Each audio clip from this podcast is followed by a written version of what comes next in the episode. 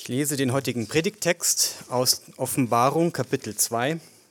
Offenbarung 2, die Verse 18 bis 29. Und dem Engel der Gemeinde in Thyatira schreibe, dies sagt der Sohn Gottes, der Augen hat wie eine Feuerflamme und Füße gleich glänzendem Erz. Ich kenne deine Werke und deine Liebe und deinen Glauben und deinen Dienst und dein Ausharren, und weiß, dass deine letzten Werke mehr sind als die ersten. Aber ich habe gegen dich, dass du das Weib Isabel gewähren lässt, die sich eine Prophetin nennt und meine Knechte lehrt und verführt, Unzucht zu treiben und Götzenopfer zu essen. Und ich gab ihr Zeit, damit sie Buße tut, und sie will nicht Buße tun von ihrer Unzucht. Siehe, ich werfe sie aufs Bett und die, welche Ehebruch mit ihr treiben, in große Bedrängnis, wenn sie nicht Buße tun von ihren Werken. Und ihre Kinder werde ich mit dem Tod töten, und alle Gemeinden werden erkennen, dass ich es bin, der Nieren und Herzen erforscht. Und ich werde euch einem jeden nach euren Werken geben. Euch aber sage ich, den übrigen in Thyatira, allen, die diese Lehre nicht haben, welche die Tiefen des Satans, wie sie es nennen, nicht erkannt haben, ich werfe keine andere Last auf euch. Doch was ihr habt, haltet fest, bis ich komme.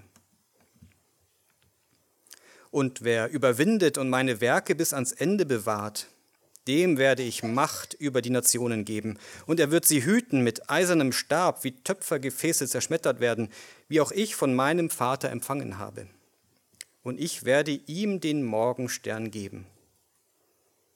Wer ein Ohr hat, höre, was der Geist den Gemeinden sagt.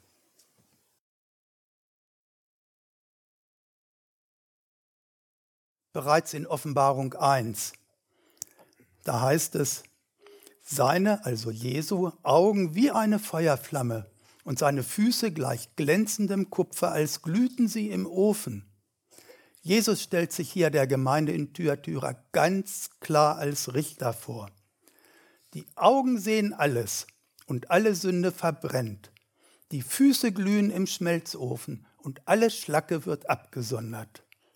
Der Herr muss der Gemeinde hart als Richter gegenübertreten, weil sie sehr lange nicht gehört hat und der Herr sie nun anders gar nicht mehr ansprechen kann. Der Herr fängt nicht hart an, sondern er hört hart auf, um wach zu rütteln. Die Sünde, die in Pergamon, also dem vorhergehenden Sendschreiben, als Sünde weniger Nikolaiten begann, hat durch Duldung nun schon den größten Teil der Gemeinde durchsetzt und so waren später in Sardes nur noch wenig Errettete zu finden.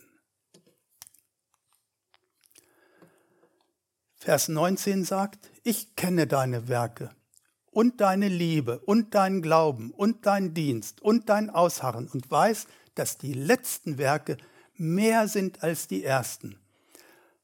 Das äußere Erscheinungsbild der Gemeinde, wohlgemerkt das äußere, ist auf dem ersten Blick sehr beeindruckend.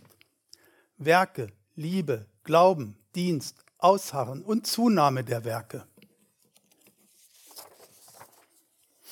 Allerdings sehen wir hier eine Schwerpunktverlagerung, wenn wir es genauer hinschauen. Die Werke werden vor der Liebe und vor dem Glauben genannt, wo doch die Liebe zum Herrn an die erste Stelle gehört. Aus Galater 5 entnehmen wir, dass in Jesu Christo nur der Glaube etwas gilt, der durch die Liebe tätig ist. Also nicht ein Glaube, der tätig ist, sondern der durch die Liebe tätig ist. Das lesen wir auch in Kolosser 3. Da heißt es, über alles aber zieht an die Liebe, die da ist, das Band der Vollkommenheit. Band spricht von Bündelung, also Zusammenhalt. Fehlt die Liebe, dann fällt alles auseinander, und zwar persönlich und auch gemeintlich.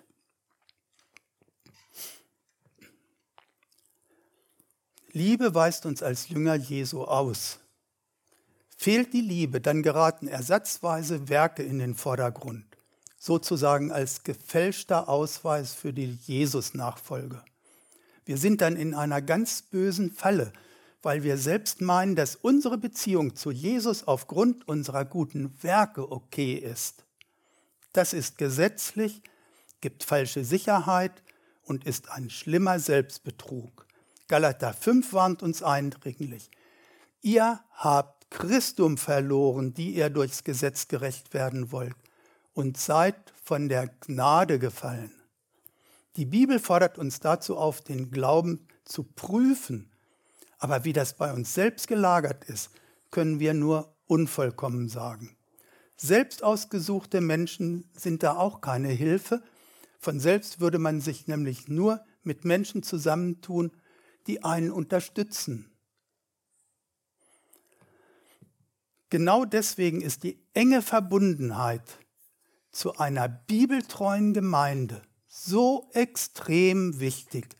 Hier erhalten wir Hilfestellung zur Selbstprüfung, Korrektur durch Predigten, Korrektur durch Bibelstudien, Korrektur durch den Umgang mit Geschwistern sowie geistliche Widerstandsfähigkeit durch die Teilnahme an Gebetsgruppen in der Gemeinde.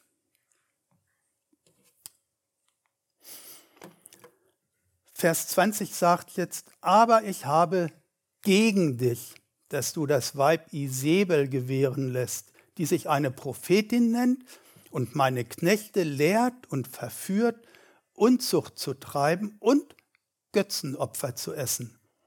Aber wäre der Vers 20 jetzt nicht, dann könnte man den Vers 19 viel mehr noch als Lob deuten.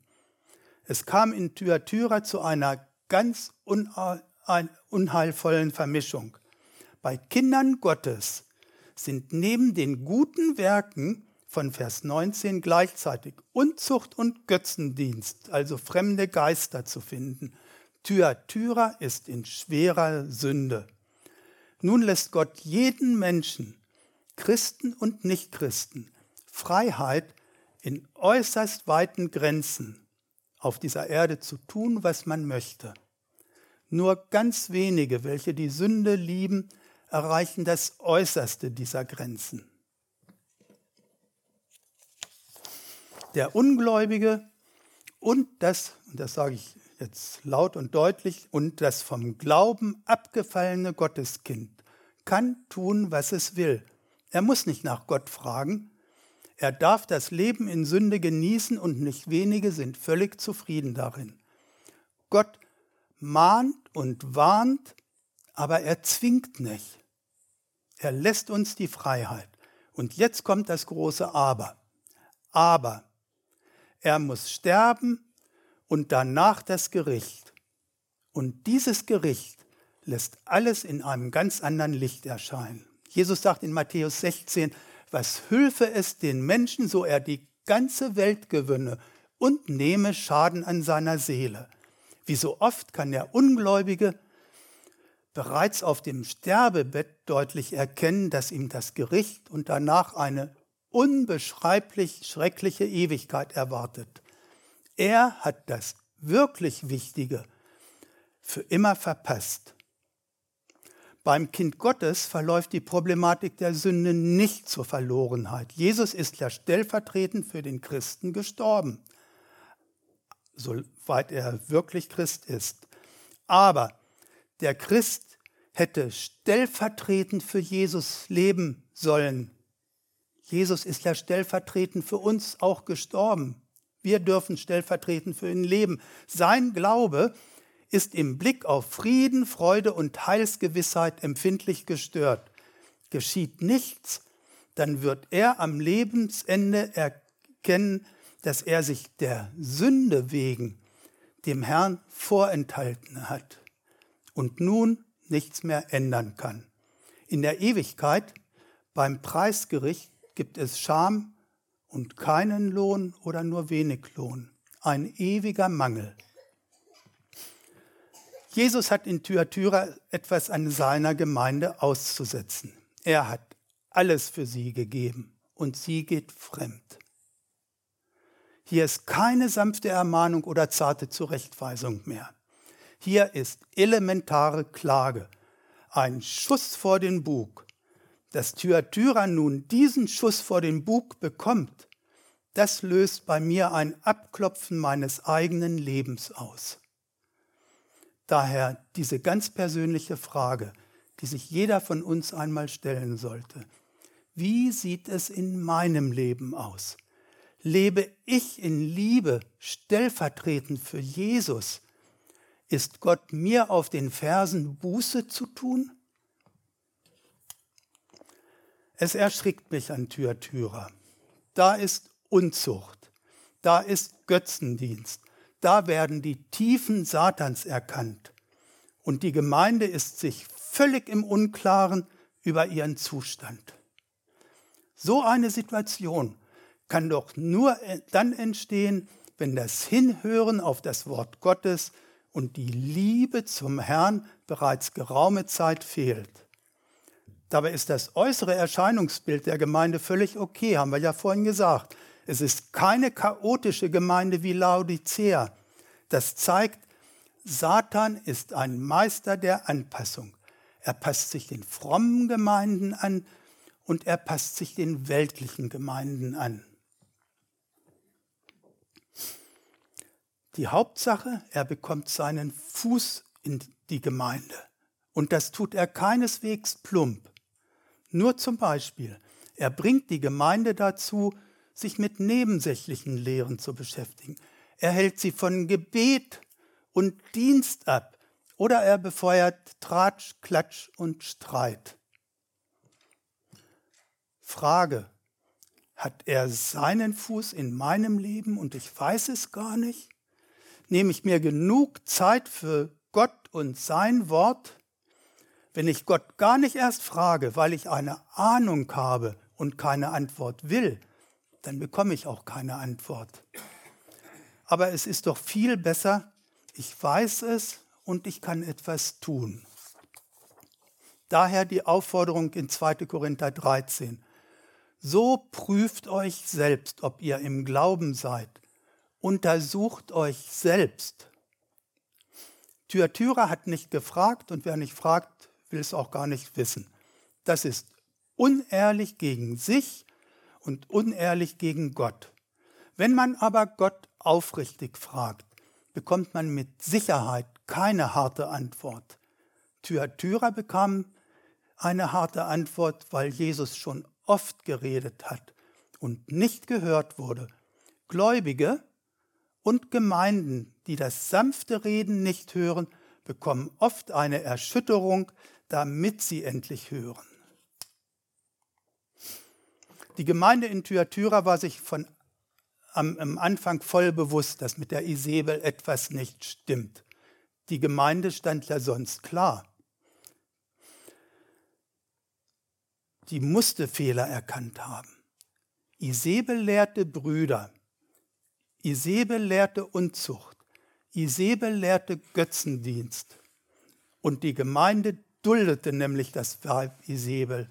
Und man duldet nur etwas, von dem man weiß, dass es nicht okay ist. Durch die Duldung setzte sich Thyatira sündlichen Einflüssen aus. Aber, das hatte ich letztes Mal schon gesagt, Sünde kann man nicht widerstehen. Gottes Wort lehrt uns klar, bei der Versuchung zur Sünde gibt es nur eins. Man muss fliehen. 1. Korinther 6, flieht der Hurerei. 1. Korinther 10, flieht von dem Götzendienst. 2. Petrus 1, flieht der vergänglichen Lust der Welt. Die Schrift lehrt zwar, dass wir dem Teufel widerstehen sollen, weil wir nicht fliehen können, aber der Sünde sollen wir fliehen, weil wir nicht widerstehen können. Thyatira ist vor der Sünde leider nicht geflohen, konnte natürlich nicht widerstehen und so geriet Thyatira fast vollzählig in Sünde. Der Name Isabel ist uns aber auch aus dem Alten Testament bekannt. Nach 1. Könige 16 ist sie die Tochter des Edbaal, somit Heidin. König Ahab nahm sie trotz Warnung in 5. Mose 7 zur Frau und wurde prompt zum Bösen verführt. In 5. Mose 7 steht, und sollst dich mit ihnen, den Heiden, nicht befreunden eure, ihre, eure Töchter sollt ihr nicht geben ihren Söhnen, und ihre Töchter sollt ihr nicht nehmen euren Söhnen. Denn sie werden eure Söhne mir abfällig machen, dass sie anderen Göttern dienen. Und so wird dann des Herrn Zorn ergrimmen über euch und euch bald vertilgen. Ahab konnte der Sünde, also der Verführung Isabels, nicht widerstehen. Und so nahm er durch Duldung ein sehr schlimmes Ende, welches in 1. König 21 beschrieben ist.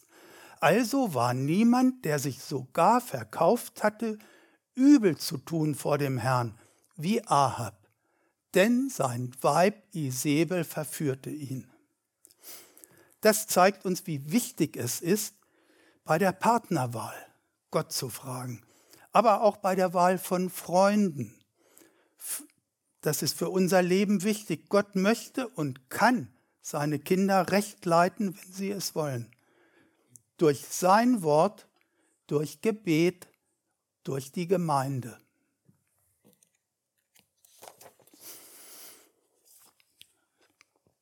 Von der Isabel in Thyatira ging eine ebenso starke Verführung aus zur Sünde wie damals bei Ahab. Aber der Herr redete zu ihr. Das ist, geht ganz klar hervor aus Vers 21, 22. Und ich gab ihr Zeit, damit sie Buße tut, und sie will nicht Buße tun von ihrer Unzucht. Siehe, ich werfe sie aufs Bett, und die, welche Ehebruch mit ihr treiben, in große Bedrängnis, wenn sie nicht Buße tun von ihren Werken. Isabel hatte also bereits vor dem Sendschreiben die Aufforderung Gottes, Buße zu tun. Wir wissen nicht, wie Gott redete, aber wir wissen, dass er redete und dass die Isabel nicht von ihrem fremden Geist lassen wollte.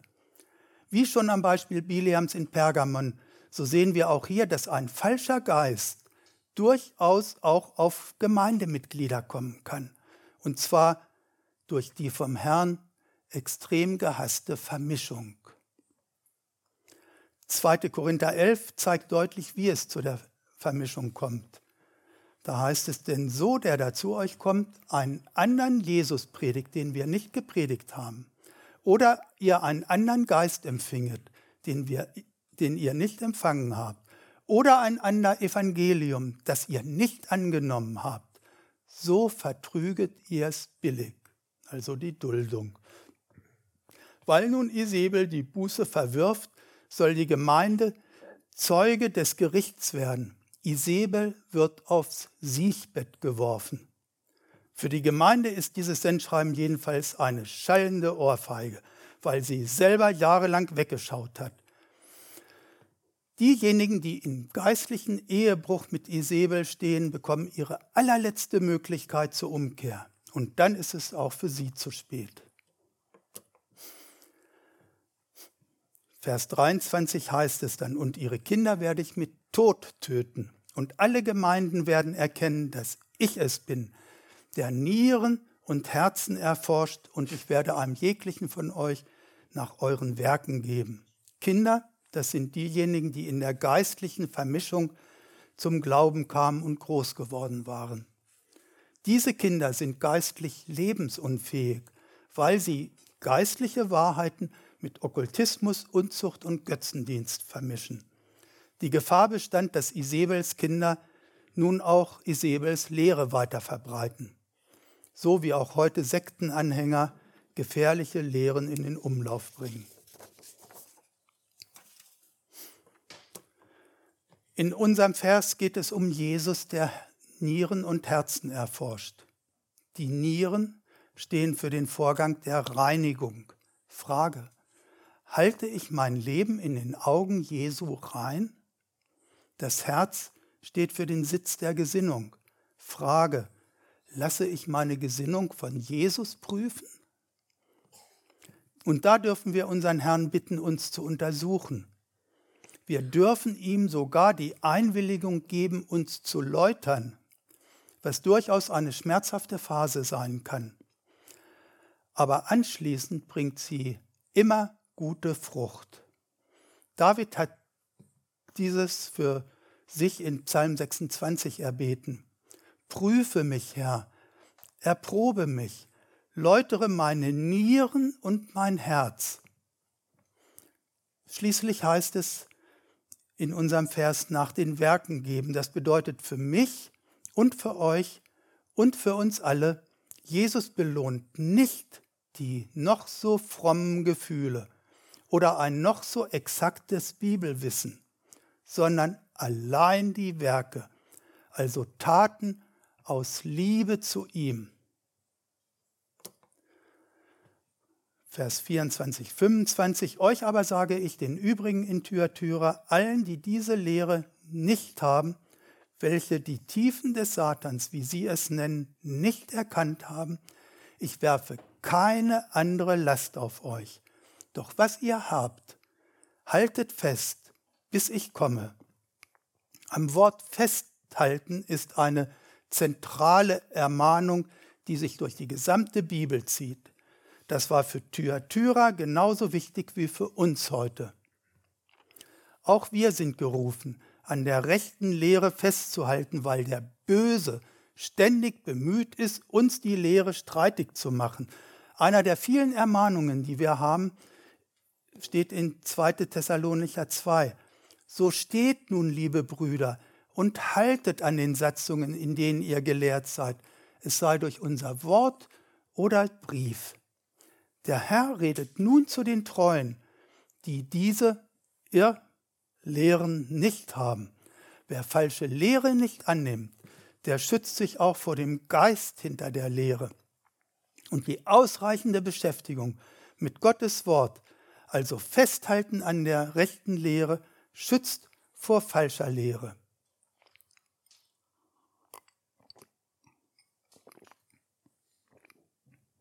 Auch heute gibt es manche Probleme mit der Lehre. Nur als Beispiel, es gibt viel mehr noch. Bekehrung Leid. Das ist Bekehrung ohne die enge Pforte der Buße und ohne die Kosten zu überschlagen. Oder erfüllt werden mit dem Heiligen Geist, ohne die Heiligung im Leben zu lehren, nur einfach durch Handauflegung. Hier besteht, genau wie damals in Thyatira, die Gefahr, einen verkehrten Geist zu empfangen. Generell geht es aber im Blick auf fremde Geister um die Anziehungskraft ausgelöst durch Sympathie, nämlich erstens sympathisieren sozial, also mit Menschen, also Menschen, welche mehr oder weniger verkehrte Lehren verbreiten. Zweitens sympathisieren intellektuell Lehre, also mit verkehrter oder vermischter Lehre. Drittens, sympathisieren esoterisch, Quelle betreffend, also mit übernatürlichen Gaben und Kräften aus zweifelhafter Quelle. Die Lehre der Isabel forderte dazu auf, die Tiefen Satans zu erkennen, um eine größere geistliche Vollmacht zu haben. Nun lebten in Thyatira, das müssen wir wissen, viele Ophiten, also satanistische Schlangenanbeter. Menschen, die vom Heidentum zum Glauben kamen, haben wahrscheinlich ihre medialen Gaben ungereinigterweise mit in die Gemeinde gebracht. Und heute haben wir eine sehr ähnliche Situation. Auch heute wird immer mehr Okkultes praktiziert, weil Geistliches nicht mehr nachgegangen wird, wie beispielsweise Pendeln, Wünschelrute, Heilung, Hellsehen, Wahrsagen, Astrologie und Besprechen. Daher besteht eine große Gefahr, dass okkulte Gaben in die Gemeinde gebracht und weiter praktiziert werden. Schwarze Magie wird dann zur weißen Magie, ist aber genauso wiedergöttlich. Okkulte Belastungen sind sehr, sehr starke Bindung an satanische Mächte. Diese verhindern Glaubenswachstum verursachen alle möglichen Störungen. So etwas gehört unbedingt in die Seelsorge, um wirklich Befreiung zu erfahren. Man kann sich da nicht selbst aus dem Sumpf ziehen. Dann heißt es weiter in unserem Vers, keine weitere Last. Die klarstehenden Gemeindemitglieder brauchen nicht mehr als bisher zu tun, nämlich sich von Isabel abzugrenzen am klaren Glaubensstand festzuhalten, daran haben die Treuen schwer genug zu tragen. Dann heißt es in dem Vers festhalten, nicht nur das Wissen, sondern zuerst und vor allem die Herzenshaltung, nämlich die Liebe zum Herrn. Dann heißt es festhalten, bis ich komme. Damit meint Jesus nicht nur seine irdische Wiederkunft, denn für mich ganz persönlich, genau wie für uns alle als Gotteskinder, kommt Jesus auch dann wieder, wenn wir hier unsere Augen für immer schließen.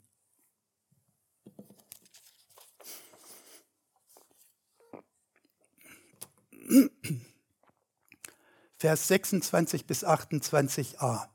Und wer überwindet und meine Werke bis ans Ende bewahrt, dem werde ich Macht über die Nationen geben, und er wird sie hüten mit eisernem Stab, wie Töpfergefäße zerschmettert werden, wie auch ich von meinem Vater empfangen habe.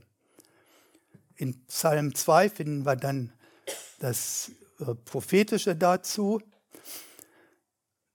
Eine ganz ähnliche Aussage wie in 26 und 27. Das bezieht sich auf Jesus nach seiner Wiederkunft. Da heißt es, so will ich dir Heiden zum Erbe geben und der Welt Enden zum Eigentum. Du sollst sie mit eisernem Zepter zerschlagen, wie Töpfe sollst du sie zerschmeißen. Das hat der Vater an Jesus gesagt und hier sagt es Jesus an uns, seine Kinder. Vers 26, 27, dann diese unglaubliche Verheißung an den, die Überwinder. Sie werden mit dem Herrn Jesus Christus herrschen. Manch einer könnte da auf die Idee kommen, ich werde mal herrschen. Na prima, da fange ich doch gleich schon mal mit an. Großer Irrtum.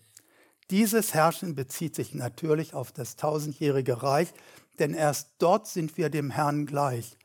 In unserer Zeit gilt 1. Petrus 5, nicht als Herrscher über die euch zugewiesenen Seelen, sondern als Vorbilder der Herde. Vers 28, 29. Wie auch ich von meinem Vater empfangen habe, und ich werde ihm den Morgenstern geben. Wer ein Ohr hat, der höre, was der Geist den Gemeinden sagt. Hier sehen wir jetzt, alle Gemeinden sind gemeint. Nach Offenbarung 22 ist Jesus der helle Morgenstern. Da heißt es, ich, Jesus, bin die Wurzel des Geschlechts David, der helle Morgenstern. Nach 2. Petrus 1 sollen wir am Worte Gottes festhalten. Das Wort ist wie ein Lichtstrahl in der Dunkelheit dieser Zeit, bis der Morgenstern Jesus kommt. Da heißt es, ihr tut wohl auf das prophetische Wort zu achten, als auf ein Licht, das an, an einem dunklen Ort scheint, bis der Morgenstern aufgeht in euren Herzen. Wir leben hier in einer immer dunkler werdenden Welt und das können und wollen wir auch gar nicht leugnen. Mit dem Licht Jesu, seinem Wort und seinem Geist stellen wir uns der Situation. Es ist böse Zeit und da wollen wir die Zeit auskaufen und Jesus bekannt machen an so viele Menschen wie nur möglich, bis wir bei Jesus dem Morgenstern sind. Bis dahin werden die Verführungen unter den Gläubigen und die Anfechtungen weiter zunehmen. Viele, die im Dienst für Jesus stehen, spüren schon seit langem, wie der Gegenwind permanent stärker wird. Das liegt aber nicht etwa daran, dass unser Glaube nachlässt, sondern an der zunehmenden Finsternis. So sind auch wir heute, genau wie damals Thyatira, gerufen, uns gegen Irrlehren und gegen den Schmutz der Welt abzugrenzen. Dabei blicken wir auf Jesus und sein Wort. In uns selbst ist keine Sicherheit. Unsere Sicherheit ist in Jesus Christus, dem Sieger von Golgatha. Und in der engen Verbindung mit ihm werden wir durch ihn überwinden und durch ihn die Werke bis ans Ende bewahren. Dafür gibt er uns diese wunderbare dreifache Sicherheit, diesen römischen Handschlag. Jesus hält uns fest und wir halten uns an Jesus fest. dazu verspricht Jesus, und ich gebe ihnen das ewige Leben, und sie werden nimmermehr umkommen, und niemand wird sie mir aus meiner Hand reißen. Jeder, der mit Jesus geht, darf diese Gewissheit und den tiefen Frieden in der Verbindung mit ihm täglich neu erleben. Wem dieser Friede fehlt oder wer noch nie einen Anfang mit Jesus gemacht hat, den bitte ich, nichts auf die lange Bank zu schieben. Als Gemeinde haben wir das Privileg, einander zu helfen. Sprechen Sie unsere Pastoren, unsere Ältesten oder einen Christen Ihres Vertrauens an und bringen Sie für Zeit und Ewigkeit Klarheit in die allerwichtigste Sache Ihres Lebens. Amen. Wir singen jetzt das Lied Du bist des Lebens wahre Quelle. Das ist ein herzerwärmendes Lied auf Jesus hin. Da heißt es im ersten Vers, ohne dich brächte mir das Schönste keinen Gewinn. Und dann das, der Refrain, ja, lass mich immer Heimweh haben, wenn ich nicht nah bei dir bin. Zweiter Vers, wenn ich liebe Menschen um mich her hätte, blieb es doch im Herzen leer. Wieder der Refrain, ja, lass mich immer Heimweh haben, wenn ich nicht nah bei dir bin. Dritter Vers, wenn das Leben auch voller Glück ist, wo eilt ich mit den tiefsten Schmerzen und meiner Not hin? Wieder der Refrain. Ja, lass mich immer Heimweh haben, wenn ich nicht nahe bei dir bin. Und dann der letzte Vers. So will ich gehen an deiner Seite. Das lenkt den Blick zur Heimat hin. Ja, du sollst immer Heimweh haben, wenn ich nicht nahe bei dir bin. Und das wieder dieser römische Handschlag. Jesus hält uns fest und wir Jesus.